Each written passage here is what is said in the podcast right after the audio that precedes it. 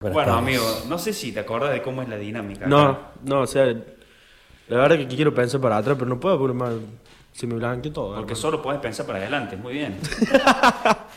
Ahí está el primer es logotipo como, del día. es como lo que yo digo siempre. Eh, esto va muy bien, pero lo queremos frenar acá porque es demasiado bien como vamos. O sea, es demasiada felicidad para lo que tu cuerpo puede soportar. digamos. Claro, pero yo no quiero estar mejor, ¿me entendés? Bueno, está- ya estamos hablando Para boludeces. controlar un poco. Ya parecemos los de los del uso TV, así que ¿te parece que vayamos con la intro? No me compares, pues yo no compito, vamos con la intro.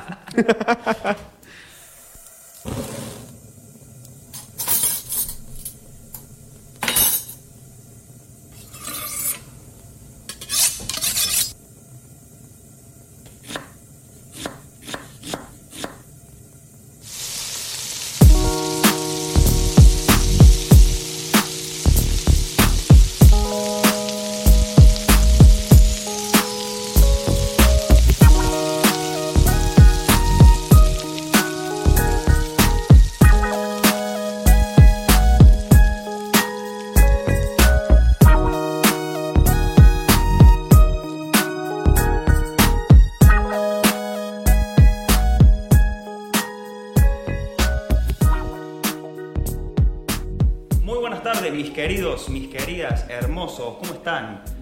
Se puede decir que volvimos, amigo. Eh, Hermano, no puedo creerlo. No importa lo que digas porque yo después voy a elegir si te enfoco o no, así que voy a hablar tranquilo. We are back. We are back y ahora ya no puedo colgarme y saludar a nadie porque estamos siendo grabados. CM, ¿cómo Es la andas? gran novedad de este año. La gran novedad de este año. Así, ¿qué hay ahí? ¿Qué hay acá? Compromiso hay acá. ¿Qué hay allá? Cámaras, que son los celulares, pero bueno, seguimos en esa. Lauti, querido amigo de mi vida, estás lejos. Está, Ah, ya. hermano. ¿Todo bien? ¿Cómo andás, amigo? ¿Todo bien? Muy bien. Bueno, muy bien. acá estamos, el tridente de siempre, el hater, el CM y nuestra queridísima palabra autorizada para hablar de cocina, de comida y de muchas cosas Pelotudeces, más que muy todo. piolas. Sí, para hatear un poco, para hacer un poco de catarsis ahí. Estoy muy feliz, amigo, estoy muy feliz, muy entusiasmado, la verdad. Volvimos finalmente con la segunda temporada. Generamos mucha expectativa que espero que ahora no se baje y digan, mira, tan visión espera para la poronga esta. Pero bueno, acá estamos, como siempre estuvimos, sentadito acá, tomando mate y bien. ¿Podemos hablar de qué pasó en estos cuatro meses? ¿Qué pasó en estos cuatro meses? 30 todo. de diciembre, el último, mes que- el último capítulo que grabamos sobre ensaladas. Estamos en 2 de mayo, 2 de mayo. después del Día del Trabajador. Nosotros somos trabajadores. Por eso pudimos comprar estas cosas. Claro, no me le dio nadie de canje. Las compré Cinco yo. meses, ah, no, cuatro meses y dos días aproximadamente. Sí. ¿Qué pasó en el medio? Porque hay capa que hay gente que es el primer capítulo que escucha, que no está, Seguramente. cono- que no está conociendo Eh, ahora. el subidón que tuvimos en las redes es algo que tenemos que hablar. Sí. O sea, más que nunca el público se recontra renovó. Sí, Vamos a decir la verdad. y yo les aconsejaría que empiecen de atrás. Para, Totalmente. para conocernos, para que escuchen todo lo que nosotros sabemos y queremos transmitir. Exactamente. Tenés en Spotify, en YouTube, afilados a Cook Podcast, 16 capítulos de la primera temporada hablando de muchas cosas. Y cocinas, 2000, 2200 seguidores. No, no iba a esa parte. No sé cuánto tenemos seguidores ahora. Creo que No, yo ni 2000, me fijé, pero es 2018 mucho. y algo, sí. Sé que de 300 en una semana subimos más de 1000 y algo. Sí, sí, zarpado. Más o menos. Zarpado. Les gustó a la gente, se ve las recomendaciones para gente que no sabe una verga. Al parecer. Muy buena selección. Les gustó que los traten Mirá que- mal, digamos. Que les ¿Viste digan, "No cuando- sabes una verga. ¿Viste cuando vos buscás el nombre de algo? ¿Qué sé? ¿Qué nombre le ponemos a la selección? Hablábamos ahí en el grupo y el chabón dice, no, vamos. Fue Mr. Literal. Gente que no sabe una verga y fue. A la bosta. Quedó ahí. A la bosta, a la bosta. Muy buena, te Se felicito. están olvidando Gracias, qué- amigo. qué pasó en el medio también de nuestro viaje. Nuestro querido viaje a la ciudad de Buenos Aires, que ya nos cansamos de exprimirlo, ya no vamos a Pero hablar bueno, más. no vamos Pero a hablar bueno. mucho, pero No hicimos me un acuerdo viaje nada. que Tienen, tienen cuatro videos en YouTube de nuestro viaje a Buenos Aires. Buenos días, Santelmo. Probando comida, eh, probando. Mira la bosta, nada. Probando mujeres. Probando extranjeras, no, joda. Pero bueno, bueno, fue un viaje lindo. que esperamos- Shirley. No, No, chiste, cagá. Me chiste. están sumando trabajo a mí, amigo. Ahora yo no tengo, tengo que editar todo esto. Que salga, si tratas de- Eh, Antes decía, escucha. Pero bueno, esperamos, seguro que no. Esperamos repetirlo con o- en, en otro destino. eh, de nuevo ese viaje porque fue, fue muy lindo. Coquín. Si les parece, habiendo hecho el update de quiénes somos, qué hacemos, qué hicimos y qué vamos a hacer, Nos metemos en el tema de hoy. nos podemos meter en el tema de hoy con el CM acá con los mates. Qué, qué- qué lindo es saber que esto la gente lo va a ver, amigo, porque es de alto ambiente. Nada más que antes nos escuchaban. Y esto es más o menos de lo que vamos a hablar hoy. Es un mito para nosotros. Pues nosotros arrancamos esto. Lautaro Rolón. volvió, volvió, volvió. volvió. Es que es lo posta, boludo. Es, es un mito para nosotros esto. ¿O no? Para nosotros que, que hicimos el año pasado, nos juntamos, estábamos con un Fernet en la mano y dijimos, che, el Agustín me dijo, quiero hacer esto.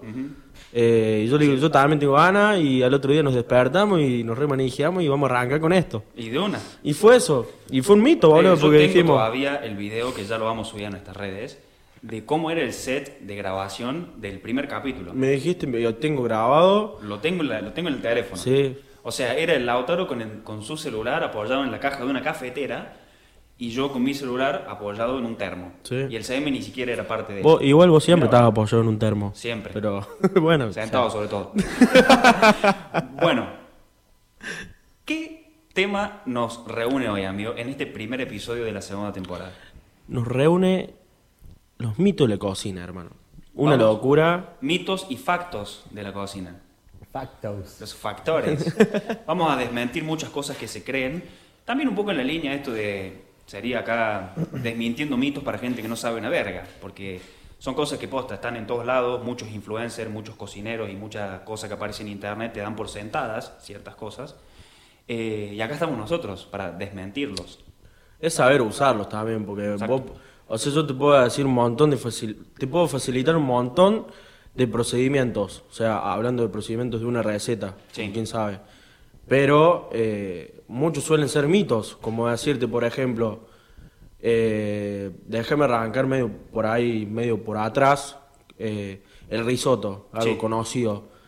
Nos, sabemos que el risotto necesitas un grano de arroz especial. ¿Y qué hace la gente? Usa un, un arroz común que tiene en la góndola, en la alacena de su casa, y le pone crema o queso para que quede cremoso. Sí, o las En vergas, real- eso del risotto ya listo. Y bien. Claro, en realidad ahí está el mito, o sea, yo te puedo dar un montón de consejos, pero saber usar esos consejos, no pasar por encima, ¿me explicó? Exactamente. Para hacerlo bien. Exactamente. ¿Te parece empezar con uno que es bastante conocido y que te juro que yo lo he escuchado muchas veces, incluso de cocineros de renombre, argentinos y de otros lados, que es el tema de caramelizar cebolla con azúcar? No sé si vos te, te habrá parecido, no sé, en algún video de cocina, algún programa, lo que sea, que dicen, bueno, vamos a caramelizar cebolla, aceite de sartén, cebolla y azúcar, ahí nomás. No hace falta ni, o sea, lo he visto en carne propia, lo he vivido.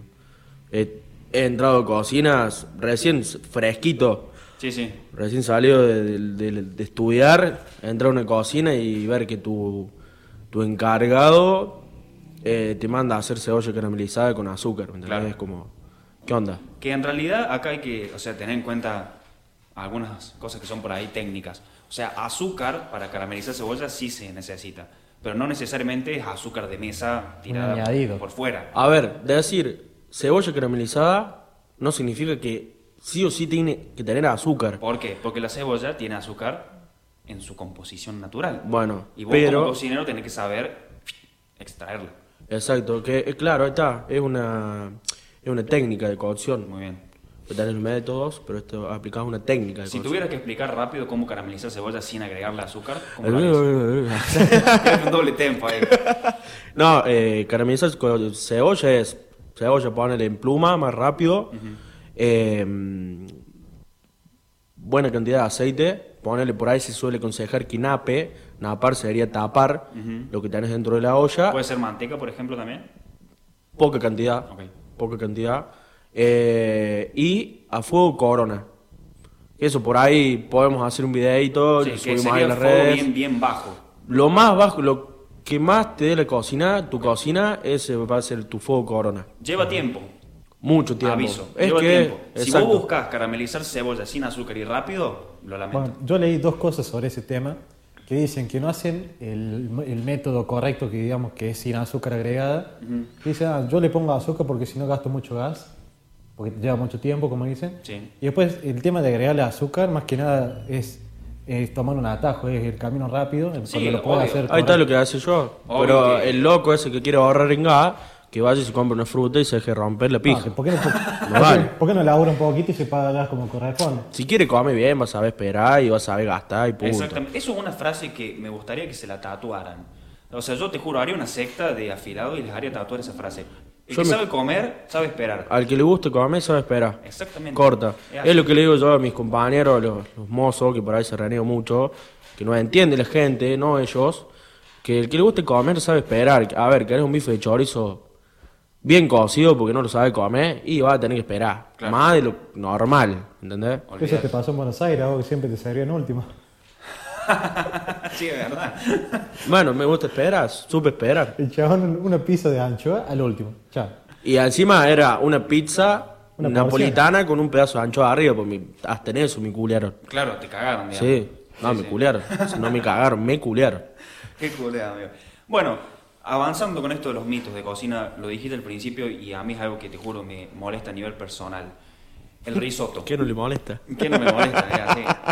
Eh, Quéjate un poquito. el risotto, amigo, el risotto. Yo he visto mucha gente... Hagamos una cosa. Sí, dale. O sea, explica qué es un risotto realmente y de ahí partimos. Bueno. Porque por ahí. De paso podemos complementar el video que hicimos de cómo hacer risotto. Claro, Muy exactamente. bien. Risotto, o sea, la palabra riso es arroz en italiano. Toma. Partiendo de esa base. O sea, no rompan las pelotas con risotto de coliflor, risotto de quino y todas esas pelotudeces porque no existe. El risotto es con arroz, punto uno. Aclarado. Segundo, es un arroz cremoso. Por la textura, no por el agregado de crema de leche. Que acá es donde mucha gente también, por el atajo y por hacer las cosas rápidas y por o no saber o no tener ganas de hacer la técnica como tiene que ser, ¿qué hacen? Eh, le pongo un poquito de crema. Listo, un arroz cremoso y te lo venden como risotto. Por eso yo no pediría un risotto en un restaurante si no veo cómo lo hacen o no me explican cómo lo hacen. Pero bueno, eso es tema aparte. Y si tenés un risotto de menú el día, ni lo pidas. No, no, por eso. Te lo digo por. Por experiencia. bueno, incluso yo he visto cocineros muy conocidos hacer eso en sus redes porque tienen un canje, por decirte, con la serenísima, la crema. Y le meten crema. Ah, sí. La idea de un risotto es justamente lograr, mediante la emulsión, que es una técnica de la que ya hablamos, si la querés aprender, anda, creo que era el capítulo de eh, la cena de fin de año, La cena de hablamos, fin de año. hablamos de la emulsión. Em, es lograr juntar grasa y agua, sería en este caso, que mediante el movimiento, la grasa, el almidón del arroz, por eso se usa un arroz puntual que tiene más almidón que otros, ¿Cuál se usa? Para que le- el doble Diego. carolina, sé que se usa o el carnaroli. Muy bien. Ok, ¿Qué Perfecto. me estás tomando un final? ¿Cómo- No, cómo no, era? no, pero eso es para el señor Carlos que va en el taxi con la Marta atrás y no sabe nada. con la Marta. Bueno, eh, y vos con todo eso, con la técnica de, de emulsión, la grasa, el movimiento, el calor, lográs un risotto cremoso sin usar crema. Si te gusta el risotto con crema, bueno, es cuestión de gustos, pero técnicamente se hace sin crema. Entonces, ese es otro mito que hay que sacar cuando te dicen, bueno, un risotto y le ponen, oh, yo he visto, culo, que le ponen queso crema, amigo. Que encima el queso crema es asqueroso, sin sabor, ¿entendés? Sí, sí. Te lo deja cremoso, pero es una verga el sabor que tiene el queso crema. Pero bueno, es cuestión también Ah, tú, verga. de aprender la técnica, aprender el procedimiento y estar dispuesto a estar 15, 17, 18 minutos más o menos revolviendo un arroz como un infeliz para comerte un risotto 18. bien hecho. 18. Ni más ni menos. Eh, es así. No somos afilados si no tenemos problemas técnicos, hermano. Y lo dice así, todo ancho, mirá, y cómodo, tirado con tal silla. Qué culeado. Pero bueno, es lo que hay, negro. ¿Qué querés hacer? Cuando uno tiene mucho, No mucho nos veamos. conocimiento, lo tiene que ayudar desde el celular. Almacenar en el celular. No le damos a las bases. Che, hablabas de tradición. Sí, Coméntame un poco de tradiciones argentinas, boludo, porque hablas mucho de afuera, Estados Unidos, Europa, sur, norte, este, oeste, pero háblame del pastel del papa, la milanga, que son Sí. todas argentinas, boludo. Rompe, rompe un par de ilusiones para la gente. ¿Querés que rompamos un par de ilusiones para la gente, ya que hablamos de platos y tradiciones? Vamos a... de Sé nuevo- cruel, así, la- lo que te hace tu abuela no es argentino. Mete el dedo en la llaga ahí. La milanesa no es argentina. Partimos de esa base. ¿Es tradicional acá? Sí. ¿Es originaria? No. Y el pastel de papa lo mismo. Son dos platos que son de afuera y que han entrado al país y se han hecho tradición Una acá. época de guerra. No sé en qué época. pero- Para que el hueco esté la hinchera. Está- está- Creo que está muy lejos el micrófono ahí para hablar. No, No, te vemos. no, está bien, está bien. Lo tiene como para acá. Sí, sí, está bien. Son la, la nave, son estos micrófonos. El Ferrari, el Ferrari y los micrófonos. Lo Bueno. ga- Lo gané. Bueno, lo, lo- vamos con el mito, o sea, lo desmitificamos rápido. La milanesa es italiana, vamos a decirlo así. ¿Por qué? Muy simple. Los milaneses, justamente la gente de Milán, tenían una receta que era típica de ellos hace mucho tiempo que se llamaba cotoleta. La cotoleta es una co- costeleta de cerdo empanada, frita y chao, una milanesa básicamente. También los austríacos tenían su famoso schnitzel, los japoneses tenían el tonkatsu, que son lo que después dio lugar a que acá se haga carne empanada y frita. Así que sí, la milanesa no es argentina, por más que hayas creído eso. Eh, o sea, lo de la milanesa no me lo baje tanto, pues ya sé que va por ahí. Eh, pero el pastel de papa me llama la atención, como seguramente le va a llamar la atención a muchos. Bueno, mucha gente cuando hicimos el capítulo de Argentina, episodio número 3, por si no lo viste, eh, escuchaste, este, pusieron el pastel de papa como comida típica de acá de Argentina y lamentablemente tampoco es originaria de acá. Y esto va a doler más porque es de Reino Unido, amigo. Ah, No, para, pastel de papa. Sí, Yo soy Le Marte, que no soy una verga. a ver. Pastel de papa y pastel en fuente. ¿Es lo mismo? Yo tengo entendido que son dos formas de decirle a lo mismo, ¿sí? Bueno, es ahí. Para mí el pastel en fuente es en Argentina y el pastel de papa es el Reino Unido, te diría. ¿Qué es el pastel en fuente entonces? que son sinónimos, boludo. Pero bueno, eh, yo, lo- yo, yo no soy una verga, soy Le Marta, no soy una verga. ¿Está bien? Te bueno, discuto pastel todo. en fuente, Yo- ponele. listo. Pastel en fuente, dale. Eh, el pastel de papa, en realidad, nace en Reino Unido, en l- un lugar que se llama... Ah, no es un lugar en realidad, lo voy a explicar distinto. Una ciudad. No, el pastel de papa, en, en el inglés del Reino Unido, se llama cottage pie. ¿Viste que el Ah, el- cottage, sí. que el inglés de Estados Unidos es distinto al, al inglés de Reino Unido. Cottage no hace referencia al queso, como podés llegar a pensar, sino que hace referencia, o sea, quiere decir casita. A, a la cremosidad del, del No, puré. no, no, quiere decir casita. Literalmente Bueno. cottage en el inglés del Reino Unido es casita. ¿Por qué? Porque este, este plato se hacía con sobras de carne y con el, el alimento más fiel y rendidor del mundo, que es la La papa, papa. porque la hacía gente pobre que vivía en cottage, que eran casitas muy chiquitas y muy humildes. Y ahí nace lo que ahora acá conocemos como pastel de papa. Así que tampoco es argentino, aunque sea tradicional acá. Me dejaste de cara. ¿Qué querés que diga? Como seguramente van a quedar de cara muchos. Te puedo. Sí, seguramente algún pelotudo me va a bardear a mí diciéndome, eh, pero queda así, que no es pastel de papa. Bueno, no es Mm. mi Vende culpa, patria. negro. Anda a pelearte con los de Reino Unido. la Vende concha de tu patria. madre. Claro. Escúchame una cosa, negro. Y si ese carne empanizada que nosotros comemos, que pensamos que es de acá, ¿Cómo? ¿Empaniza a pana? Le salió mexicano adentro, sigue empanizado. empanizada, güey. ah, Siendo de carne de vaca, Sí. está un poquito roja adentro, ¿no hace mal? No. No, Tirame una factura sobre eso. una factura. Esto, te juro, estaba esperando este momento. Gracias. Para sacarme la bronca por todos los comentarios que hubo en el reel del punto de la carne. Y la puta madre que los parió a todos, que me bardearon a mí, porque fui yo el que salió hablando. Si no, hubieran bardeado a cualquiera de estos dos culeados. Una señorita comentó, que ya no le contestamos porque fue uno de los últimos comentarios y sinceramente no había más ganas de seguir renegando, puso, googleen su síndrome urémico hemolítico. Si estás viendo esto, googlealo vos. Porque claramente la que, la que no sabe sos vos. A ver, et- vamos a explicarlo simplemente. Como para que... Es, Es sentido común, no pasa Como por para que- saber o no saber. o No, sí, sea, pasa por saber, porque hay que se va- saber un par de cosas. Se va a la mierda. No, no, pero lo voy a explicar. De paso, para que alguien que realmente quiera aprender por qué la carne de vaca puede comerse a punto y por qué quizás otro corte de carne no, es por una serie de cosas que tienen que ver con la enfermedad que esta señorita nos hizo googlear. ¿Y lo googleé? Pará, ¿lo googleaste? No. El síndrome urémico hemolítico es una enfermedad que se transmite por alimentos proveniente de una bacteria que se llama Escherichia coli. Es Jeriquico. Hasta ahí. Excelente. Bien. La Escherichia coli es una bacteria que se aloja en la superficie del músculo, en la superficie de la carne de vaca. Cualquier punto de cocción, desde el más rojo hasta el más cocido adentro, tiene l- o debería tener la costra bien dorada y por lo menos un milímetro chiquito de carne cocida antes de llegar al centro rojo con sangre, con jugo, lo que sea. O sea, logrando una buena reacción inmobiliar sobre el corte de carne, Sí.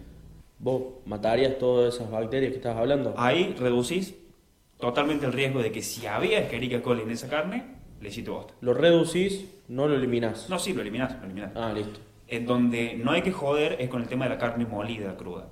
sea albóndiga, sea empanada, sea hamburguesa, lo que sea. Ahí tenés Claro, que porque cocinarla ahí bien, no, no existe la superficie, ahí... porque ahí está todo mezclado. Fuiste. Claro, si está roja una hamburguesa adentro no sabes si es carne contaminada o no, así que cocinala bien. ¿Está? ¿Escuchaste?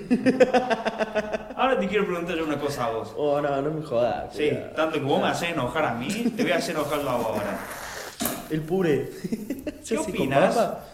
¿Qué opinas de el nuevo choripán que está de moda ahora en redes? Y yo opino que ellos no saben cómo venderles cosas para venderlas. Varios influencers de cocina han hecho ese choripán. Y viven de eso, culiao. Nunca se chocaron un puto libro. ¿Entendés? O Para sea, quien no sepa, estoy hablando de esa boludez que hacen de sacarle la tripa a un chorizo, poner todo el relleno arriba de un pan y cocinarlo a la parrilla directamente. A ver, yo digo, no es más fácil. Si te, te interesa la gastronomía, te interesa la cocina, no es más fácil. Si querés no agarré un libro, porque para mí tener un título no sirve de nada, por lo menos en lo que es gastronomía. Sí sirve lo que es la técnica, sirve un montón de cosas saber, obviamente, es importante, pero si hay algo que te interesa, métete en una cocina. No inventes pelotudeces. O sea, claro, encima, pero que sé que son riesgosas en ese caso, porque ahí sí. es Súper riesgoso, o sea, ahí entra lo que vos explicado recién, o sea, un choripán, ¿me entendés? Un chorizo, cortarlo en medio, meterlo en un pan, ni siquiera te das el lujo de que- tostar un poco el pan como para decir, bueno, No, no, directamente en, en la miga, Claro. que cosa que se absorba toda esa Sí, carne sí. cruda, horrible. es como si estuvieras haciendo un guiso sobre un pan, ¿me entendés? Más o menos. Eh. Exactamente. Y aparte que nada te asegura de que, o sea, vos cocinas la carne de un lado y cuando das vuelta, no te asegura que se cocine bien la carne que está adentro antes que se te queme el pan. Claro. Porque son cosas que tienen tiempos distintos. Y aparte, o sea, yo les pregunto a ustedes qué opinen. ¿Qué es lo que más tiene sabor eh, cua- en, en un chorizo? ¿La tripa o el relleno? Relleno. Sí, lo Buena que va con- pregunta. Es, es lo Por que va eso- condimentado. por eso, Buena pregunta. Para vos, ¿qué es lo que más tiene sabor? Y, ¿El relleno o la tripa del chori? y todo depende. La, la tripa por ahí no, no va a tener gusto a nada. Bueno, entonces, hacete un choripán común y corriente. Si no te va a cambiar ni siquiera el gusto, ¿para qué te va a arriesgar? Claro. E- ese es el razonamiento que yo hago. Encima acá la amiga de la esquina donde vivís vos vende las choriguesas, ¿viste? La- la- ya las vende, es chorizo, pero sin la tripa lo llama choriguesa y te vende eso. Sí, que robo eso también, porque te las debe cobrar más cara el culero. Y sí. Por eso te digo, o sea, ya no saben cómo más vender las cosas, inventan pelotudeces. Claro, pero O lo, sea- de la chori, lo de la chorizo es distinto porque vos si la cocinás aparte como si fuese un... Volví A ver, mal. hay que Ser ser realista. realistas, seamos Claro. realistas, que en la gastronomía, sí, neces- en la gastronomía es arte y necesitas ir probando cosas nuevas, pero proba, no, posta, Bien, proba, bien, me gustó eso. me gustó. proba con teoría, ¿me entendés? Si vos querés probar cosas nuevas, anda un toque la teoría, porque te podés mandar un mocazo, te aseguro que lo hacen para mantener gente o para mantener seguidores en su cuenta, por eso es que prueban cosas nuevas. O sea, yo lo he visto de varios y así influencers de parrilla, más que nada, que por suerte no me acuerdo el nombre. Pues, El mago cocina es, boludo. El mago que- cocina. bueno. Recetardas. Bueno, todos esos boludos. Que lo hagan para Bueno. ellos y en su casa está perfecto, porque por mí, que agarren De un pedazo una. de carne cruda y se lo froten por el orto antes de comérselo, me da lo mismo. Pero si tenés llegada con estos temas, tenés que ser responsable, me parece. Muy responsable, boludo. O sea, te cagas en la gente que se caga laburando o que quiere cambiar, como nosotros que queremos cambiar eso, ponerle, ser realista con lo que hacemos. Y estos chabones tiran un pedazo de carne sobre un cargador y se lo comen, ¿me entendés? Sí. Y chupan huevo. Sí, le chupa un huevo. Y también le chupa un huevo el tema de enseñar. El tema de enseñar. Porque la otra vez yo vi a una chica, una muy conocida, influencer, eh, que no me acuerdo el nombre ahora.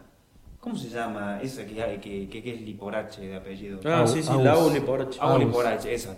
Que la minita hablaba de que te iba a enseñar a hacer una focacha que no es como la receta original. Ah, sí, lo vi. que, que tenés que estar dos días para hacerla. Primero, no hay receta original de la focacha porque es un pan más viejo que el mundo y que todo el mundo lo hace distinto. Bueno, Y segundo, más vale que vas a poder hacer una focacha express si le pones 25 gramos de levadura en medio kilo de harina. bueno, pero Te no va a te- caer como una bomba eso. Es que te muestran lo que ellos van probando, no te muestran cómo hacer las cosas, no te muestran el procedimiento de algo. No, no. Te tiran una receta así, sociedad 50 está kilos. perdida.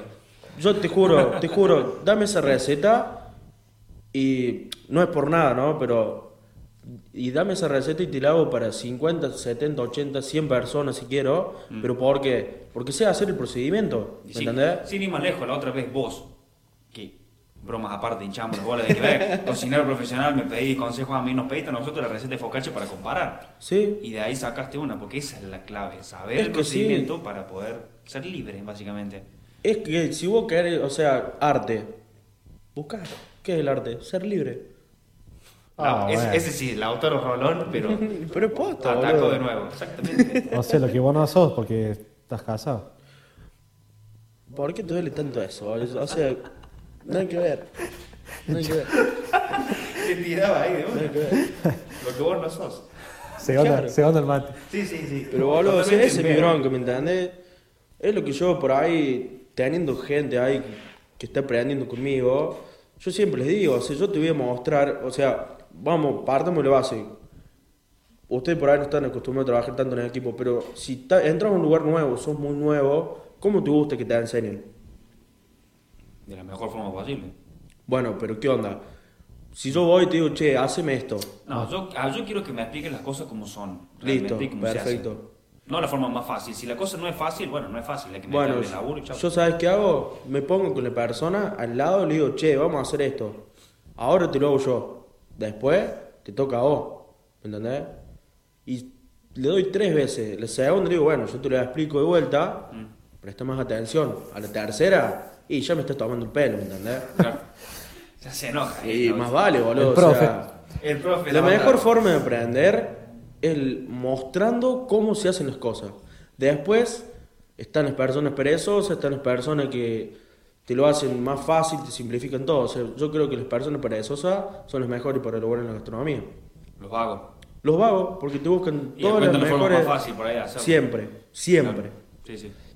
Que un poco vos decías, Lautaro, de probar cosas nuevas según las- lo que aprendiste, las técnicas. Nosotros hablamos un poco de eso en el cap- creo que en el episodio 6 de sabor y estética, de jugar con las temperaturas, crocantes, las diferentes texturas.